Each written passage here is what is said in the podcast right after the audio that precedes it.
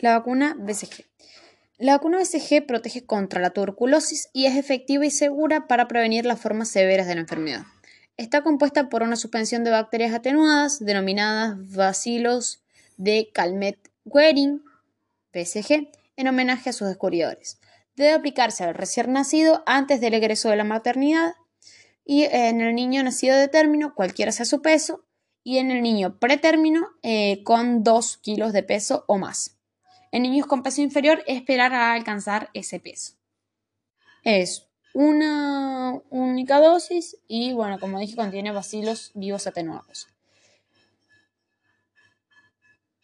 La vía de administración es intradérmica estricta.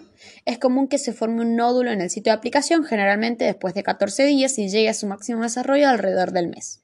Este nódulo puede ulcerarse, supurar y transformarse luego en una cicatriz. Este proceso dura habitualmente alrededor de tres meses. Si bien esta es la evolución más frecuente, el nódulo y la cicatriz no se forman en todos los niños vacunados. Y tampoco esto es indicio de que la vacuna sea efectiva sea, una vez aplicada la, vacuna, es efectiva, independientemente si se forma o no el nódulo y posterior cicatriz.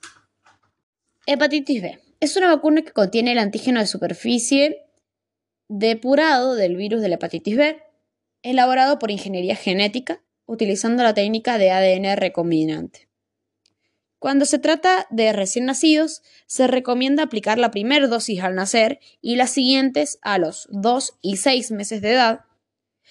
Si a los 11 años no se han recibido previamente las tres dosis de vacuna, deben completarse el esquema. Es obligatoria para los trabajadores de la salud por la Ley Nacional número 24.151. En el caso de recién nacidos de madres portadoras de hepatitis B, los recién nacidos hijos de madre portadora de hepatitis B, incluidos los niños pretérmino, deben recibir la vacuna contra hepatitis B dentro de las 12 horas de vida y la gamma globulina específica contra la hepatitis B lo más precozmente posible dentro de los 7 días posparto. La vía de aplicación de la hepatitis B es intramuscular.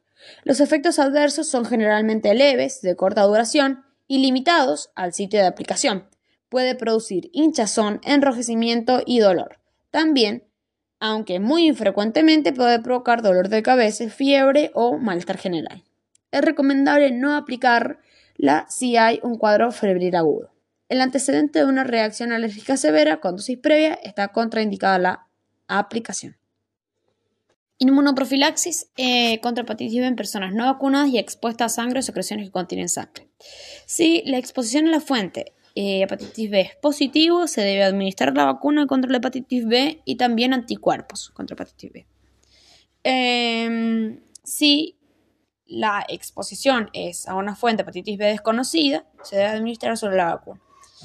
Eh, la vacuna contiene antígenos de superficie de, hepatitis B y la inmunoprofilaxis debe administrarse inmediatamente, preferentemente dentro de las 24 eh, horas se debe completar el esquema de vacunación con hepatitis B.